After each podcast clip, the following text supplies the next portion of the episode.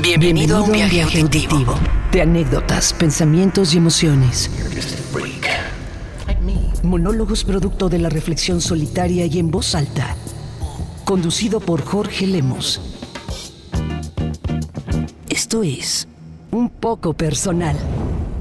Ay, pues por fin me pude dar el tiempo para un episodio más. Bueno, no es que no haya podido como tal, o sea, sí hubo momentos donde dije, ay, aquí podría escribir, pero pues como que me, me ponía a hacer otras cosas. La autoestimulación sexual o la masturbación es el comportamiento sexual más común de los seres humanos. Seres humanos. ¿Por qué? No lo sé. Justo quiero hablar de eso hoy porque la idea desde un principio era sacar episodio cada dos semanas. Y la neta sí me siento apenado conmigo mismo, primeramente, porque me pregunto, ¿dónde está mi voluntad y compromiso?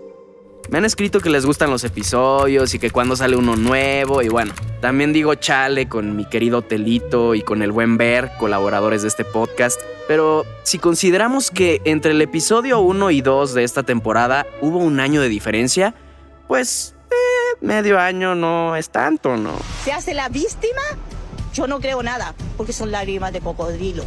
Qué cínico, Bueno, déjenme contarles qué estuve haciendo en estos meses sin podcast. Había estado muy metido en mi trabajo, como siempre. Pero justo en octubre y noviembre tuve semanas de grabar casi 9, 10 horas diarias y acababa bien cansado. Pasa que estuve grabando un audiolibro, el más largo que he grabado, casi 29 horas. Y piensen que por cada hora final de audiolibro son más o menos dos horas de grabación. Y soy el único narrador. Así que ahí me tienes enfragmentado, haciendo mi mejor esfuerzo por darle una voz a cada personaje. Es todo un reto. Ya está disponible en las plataformas de audiolibros. Es de una saga muy popular, comercial, que personalmente no sigo no suelo leer novelas. Es de Stephanie Meyer, se llama Sol de Medianoche y es la misma historia de Crepúsculo, yo nada más vi la primera película, pero contada desde la perspectiva de Edward.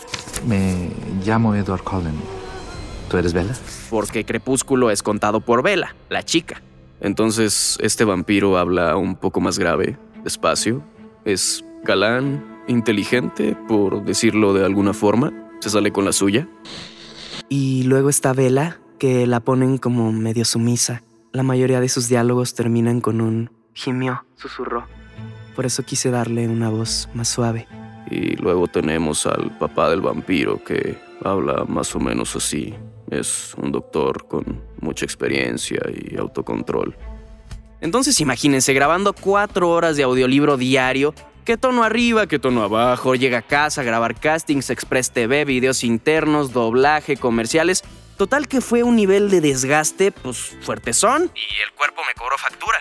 Nunca perdí la voz, pero hubo un día, que fue cuando se me prendió el foco, que estaba grabando y era mucho el que tenía que hacer en grabación. Y me estaba costando trabajo mantener mi colocación, sobre todo en mis graves y le pregunté a Ig, uno de mis colegas y coach de locución, qué me recomendaba hacer y me pasó el contacto de una foniatra que resultó ser toda una eminencia esa doctora. Su consultorio está decorado como estos restaurantes que son muy buenos y que son visitados por famosos, que tienen un muro con puras fotos de clientes, o sea, de ellos con clientes, pero acá la doctora tiene varias paredes con fotos de ella con políticos, cantantes, actores, actrices, o sea, hay personalidades acá, Juan Gabriel, Pavarotti, Cristina Aguilera, Peña Nieto, Yuri. Bueno, hasta con José José, mano. Eso sí ya no me dio tanta confianza. Ah, te creas. Y ahí va su humilde servidora que lo revisen y efectivamente tenía las cuerdas vocales inflamadas. Como que ciertas alergias de temporada dificultaban mi respiración por la nariz y a ratos lo estaba haciendo por la boca.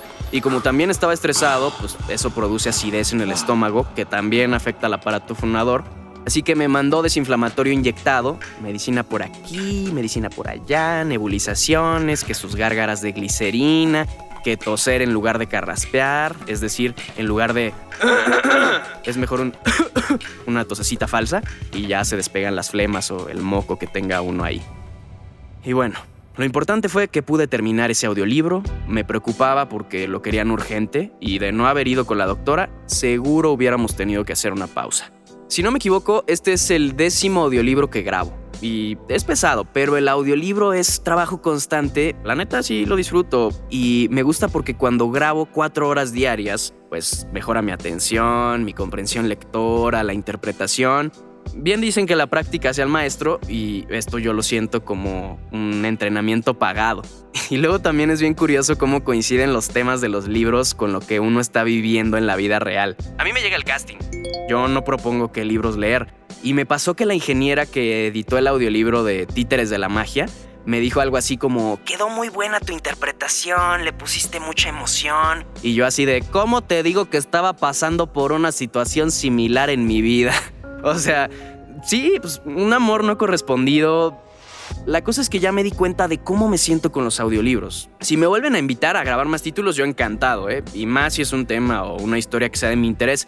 Pero prefiero grabar un día sí y un día no, sobre todo para no desgastarme tanto.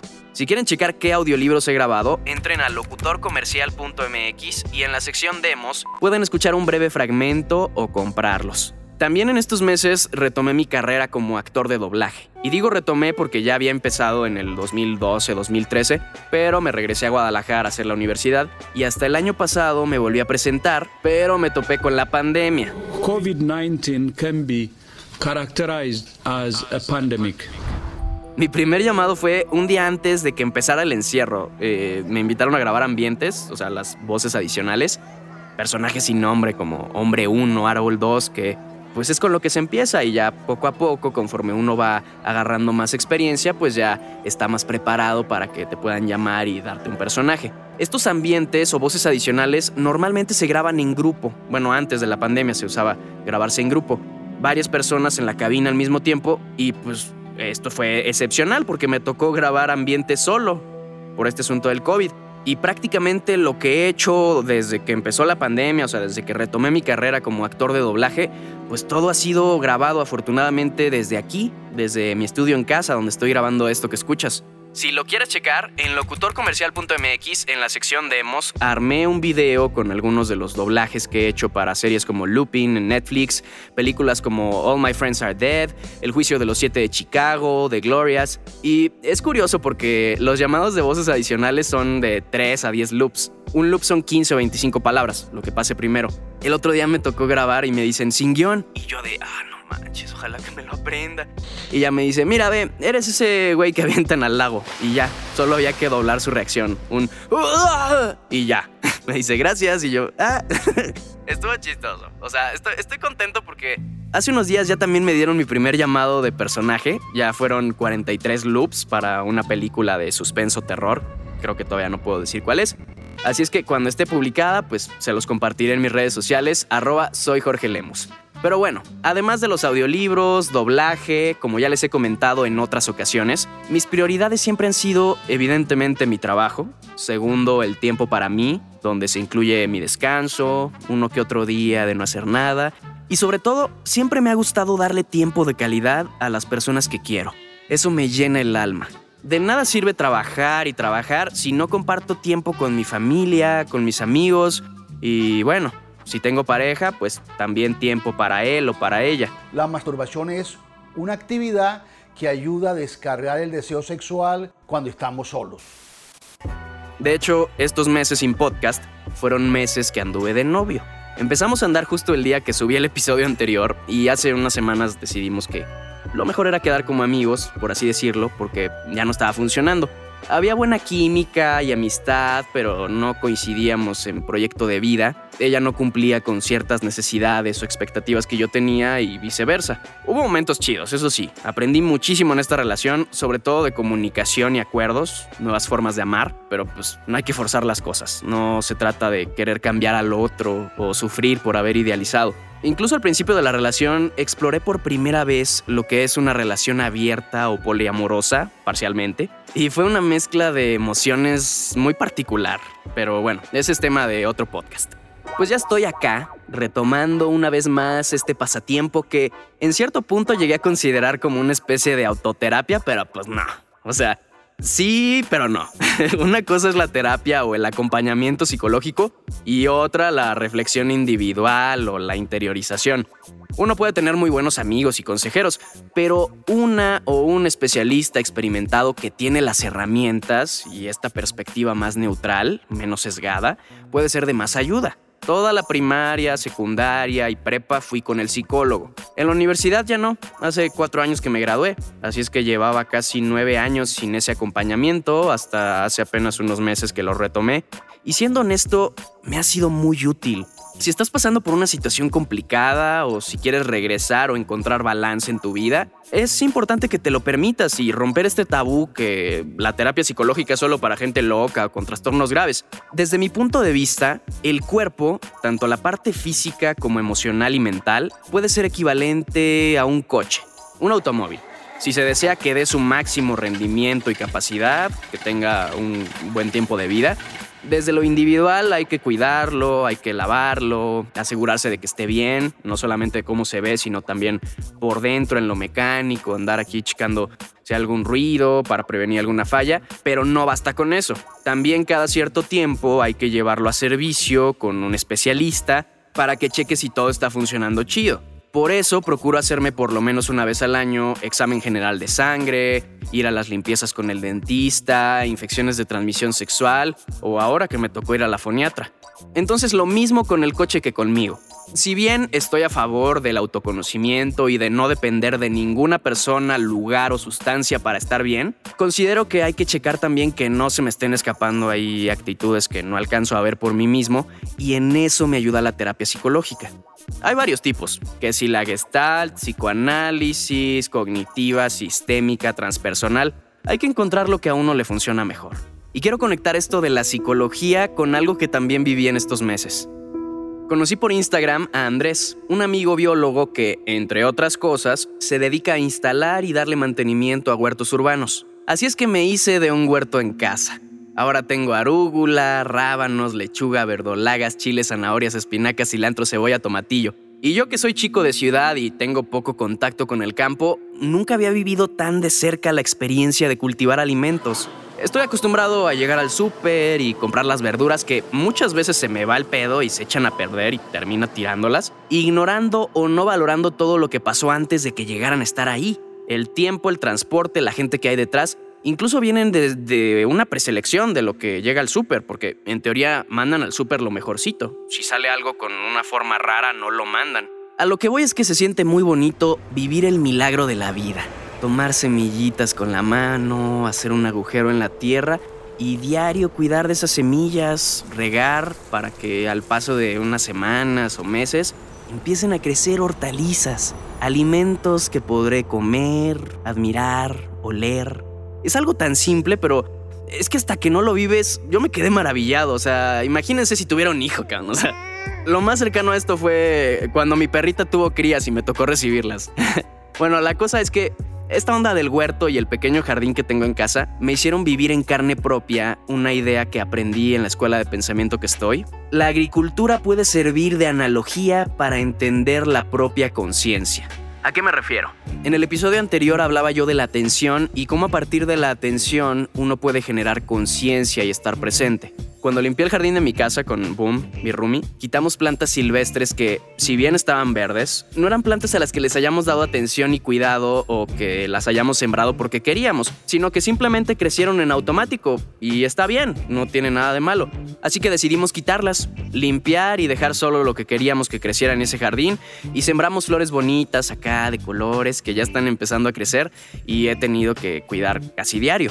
Esto me puso a pensar en mí mismo mi vida es un jardín o una tierra lista para sembrar.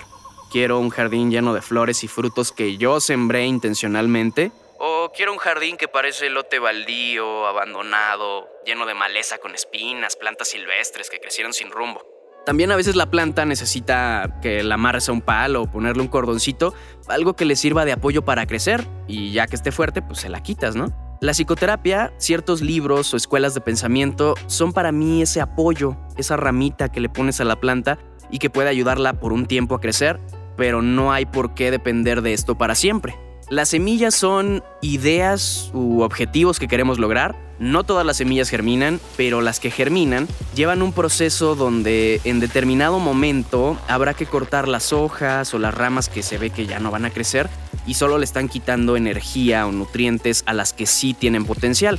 Si el jardín de nuestra vida crece dependiendo de las semillas que decidamos sembrar y la atención o cuidado que le demos a lo que crezca, tengo que ser atento a las plagas o a esas hojas amarillas o ramas que hay que podar para que la energía y los nutrientes se vayan a donde quiero. Y después de analizar lo que ha crecido en el jardín de mi vida en estos meses sin podcast que ya les platiqué, me pregunto por qué no le he dado atención suficiente a esta semilla llamada un poco personal. Puros pretextos, la verdad. Hoy avanzo, pero llega a trabajo y no me alcanza el día. ¿Lo puedo hacer el fin de semana? Ah, no, pero es que necesito descansar. ¿Puedo escribir una hora diaria? No, no, no, no me da el tiempo. Ah, pero ¿qué tal los memes? El Instagram, el TikTok. Según datos de mi celular, para eso sí tengo varias horas al día, ¿eh? ¿En qué momento se filtró en mi jardín esa plaga que me roba tanto tiempo y atención. ¿Ya se metieron a revisar en las configuraciones de su celular cuánto tiempo pasan en el teléfono durante el día y si realmente es necesario ese tiempo ahí? Ay, pero es que está bien divertido, ¿no? Entro y veo memes, los comparto con mis amigos, hay una dosis de risas, gratificación. Químicamente en el cuerpo esta satisfacción instantánea son así golpes de dopamina que son adictivos entrar a ver los likes, quién vio tus historias, qué novedades, qué guapo, qué guapa, deslizar infinitamente hasta abajo para ver más cosas nuevas. Y también está la parte medio tóxica de enterarse de noticias o controversias que están fuera de mi control y no puedo hacer nada para solucionarlo. Entonces, eso me frustra y angustia más. ¿O qué tal pelearse con desconocidos, eh? O sea, son buenas las redes sociales, pero como todo, también tienen su lado oscuro y al menos para mí es mejor tener el control de cuánto tiempo paso por ahí y por qué. Justo veía este documental en Netflix que se llama The Social Dilemma, el dilema de las redes sociales, y ahí entrevistan a desarrolladores, exdirectivos, gente que ha trabajado en YouTube o Google, Facebook, las grandes compañías de redes sociales, y explican algo de lo que no me queda duda.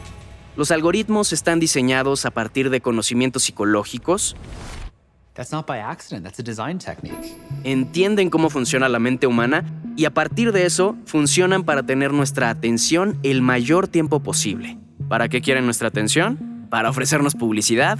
Ellos le cobran a las marcas por anunciarse en cierto segmento de la población, que como la tienen tanto tiempo en el teléfono, ya la conocen, ya saben qué busca, qué le gusta, qué compra, cómo se comporta. Estas redes sociales son gratis, pero ahí lo dicen. Si no pagas por el producto, tú eres el producto. Ah, pues, ¿Cuál es mi valor como producto? La atención. ¿Me doy cuenta que estoy siendo el producto y lo acepto porque ese es el juego que estoy jugando? ¿O porque es una plaga que está invadiendo mi jardín y la dejo crecer y crecer? Me pasa que después de 10 minutos empiezo a sentir así como el deseo de ver el teléfono incluso de repente viendo alguna película o algo, ¿no? Y las estadísticas de mi celular lo dicen. En promedio checo el celular cada 10 minutos durante el día. A veces lo checo porque me llegó un correo o un WhatsApp del trabajo y es válido, pero después de eso termino diciendo, a ver, ¿qué novedades hay en Instagram, en TikTok, jijiji, jajaja? Y cuando menos me doy cuenta, llevo 15 minutos ahí, si bien me va. Porque, por ejemplo, antes de dormir se me pueden ir hasta dos horas viendo pendejas. Ah, pero no, no tengo tiempo para hacer ejercicio, para escribir el podcast, no me alcanza el día. ¿Para qué son las redes sociales? Vinieron a revolucionar el mundo, a conectarnos, acercarnos, poder hacer negocios, conocer gente de otros países, acceder y compartir un chingo de información. Dejemos que las redes nos aporten y no que nos quiten. Pero ¿qué pasa cuando abro Instagram sin un objetivo? Nomás para ver qué sale. Ahí es cuando pongo a prueba mi voluntad y debería parar a decir, ¿Entré a buscar algo en particular o nomás quiero satisfacer esa adicción de gratificación instantánea que se generó por consumir tanto esas redes sin hacerlo de forma consciente? Y esta plaga o adicción para mí no es ninguna novedad. He estado en el mundo del Internet desde los 11 años de edad y antes la obsesión era entrar a un foro que seguía, a ver si ya habían publicado algo nuevo. Luego empecé a usar MySpace, Metroflog, Messenger, Twitter, llegó Facebook. Esto se ha ido adaptando y los algoritmos han ido mejorando también. Fui adicto al Facebook y luego lo dejé, pero lo cambié por otra cosa. Hoy TikTok está sustituyendo mi deseo de Instagram. Y es que si no son las redes sociales, pues es cualquier otro placer. Somos una sociedad hedonista, pero hay que encontrar ese balance entre los placeres inmediatos y el placer que nos da algo que lleva más tiempo. Nuevamente regresamos a las plantas. ¿Cuánto nos enseñan de paciencia las plantas? No podemos exigirle a una planta que crezca más rápido. Igual puedo ir a comprar una ya crecida, así como puedes comprar likes o followers, pero no va a ser lo mismo tener una conexión chingona con una comunidad que generaste con el tiempo, así como no va a ser lo mismo el vínculo, la conexión, el valor que le da uno a una zanahoria que compró en el súper, a una que estuve cuidando diario, regándola durante meses, la vi crecer y ahora la puedo cocinar. Para mí es diferente. Las cosas buenas toman tiempo y esfuerzo, pero el cuerpo por naturaleza va a preferir quedarse en la zona de confort, a menos que tengas una voluntad bien chingona y tu cuerpo ya esté acostumbrado a otras cosas. Pero no es mi caso, al menos por ahora. Hay que estar atento al cuerpo, porque si no hay atención, el instinto solo va a buscar sobrevivir y pasarla chido. Abrir una chelita, que ver los memes, una serie, que el Netflix en chill, prenderse un gallo, una chaquetita, la siesta. No están mal los placeres y todo lo que mencioné. Es más, nada está bien ni nada está mal. No podemos caer en moralidades. No se trata de borrar todas mis cuentas y jamás volver a usar redes, de ya no voy a tomar y la la la. No. El criterio de juicio más apropiado para cualquier actitud o actividad que uno haga es me acerca o me aleja de aquello que estoy buscando lograr. Punto. Pero solo con atención en mis objetivos podré encaminar mis acciones a esfuerzos que me acerquen a lograr más a conocer lo que está fuera de mi zona de confort. Y ese esfuerzo es un sufrimiento voluntario. Incluso existen plantas que si las pones en estrés en ciertos momentos, sus raíces crecen para buscar el agua y así son más resistentes. Hay chiles que si no los estresas no pican, o hierbas de olor que sin cierta frustración no huelen. Interrumpirme y distraerme cada 10 minutos de lo que estoy haciendo, sumando un total, según mi celular, de casi 5 horas al día en el teléfono, ¿me acerca a lo que quiero? Una parte de mí dice, es parte del proceso creativo, distraerse un rato con todo eso. Y sí, pero no. Siento que yo no lo estoy llevando con medida y me siento falto de voluntad para lograr lo que me propongo y noto que se me va un chingo el tiempo en eso. Soy una contradicción andante porque Busco estar relax y trabajar, desestresarme, termino estando en lo que quiero, pero a la vez no, porque primero digo una cosa y luego digo otra y termino haciendo algo distinto, y pareciera que tiene sentido porque digo algo, pero no estoy diciendo nada. Sí he logrado cosas y trabajo mucho, pero sé que puedo hacer más. ¿O estaré siendo muy exigente conmigo mismo? A veces sí, pero... Solo quiero dar mi máximo y procrastinar menos, tener más compromiso.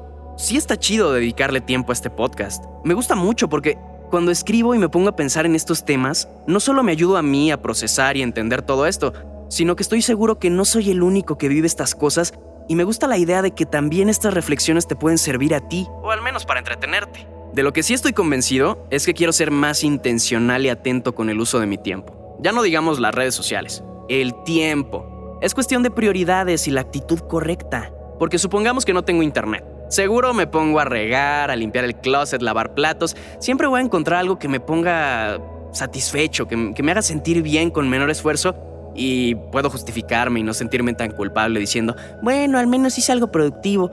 Mejor enfocarme en disfrutar el camino, pensar en el goce del proceso más que en llegar a la meta, aunque sea un cliché. Amigos, antes de irnos, un consejo que a mí me ha servido. Cuando despiertes, que lo primero que hagas no sea ver tus redes sociales o correos. Trata de darte la primera hora o la primera media hora del día para hacer otra cosa. Escribir un diario, meditar, quedarte contemplando el techo acostado en la cama, respirar. Yo he notado que cuando no uso el celular la primera hora del día, es mucho menor el deseo de checar en automático el celular durante el día. Insisto, es un cambio de actitud, por ende, un cambio de conducta. Ay, pero pues cuánta razón tenía el señor borracho, ¿no? Del video del foie. ¿Sabes lo que es el foie? Hay que sacar el carácter, la actitud de lo voy a hacer. Retarme a mí mismo. Me convenzo mentalmente, lleno mi cuerpo de esa emoción y de esa sensación de puedo lograrlo. Y entre el sí lo hago y no lo hago sale explosivamente un foie. Hay momentos en los que hay algo de fondo y por eso no fluyen las cosas. Y para eso está terapia. Pero en este caso, Solo tengo que dejar de hacerme güey. Cuando nos estemos enfrentando a la adversidad, el foie significa carácter, lo que, lo que la vida te exige para dar vida a los demás. Bienvenido a un viaje auditivo de anécdotas, pensamientos y emociones Monólogos producto de la reflexión solitaria y en voz alta. Conducido por Jorge Lemos. Esto es un poco personal.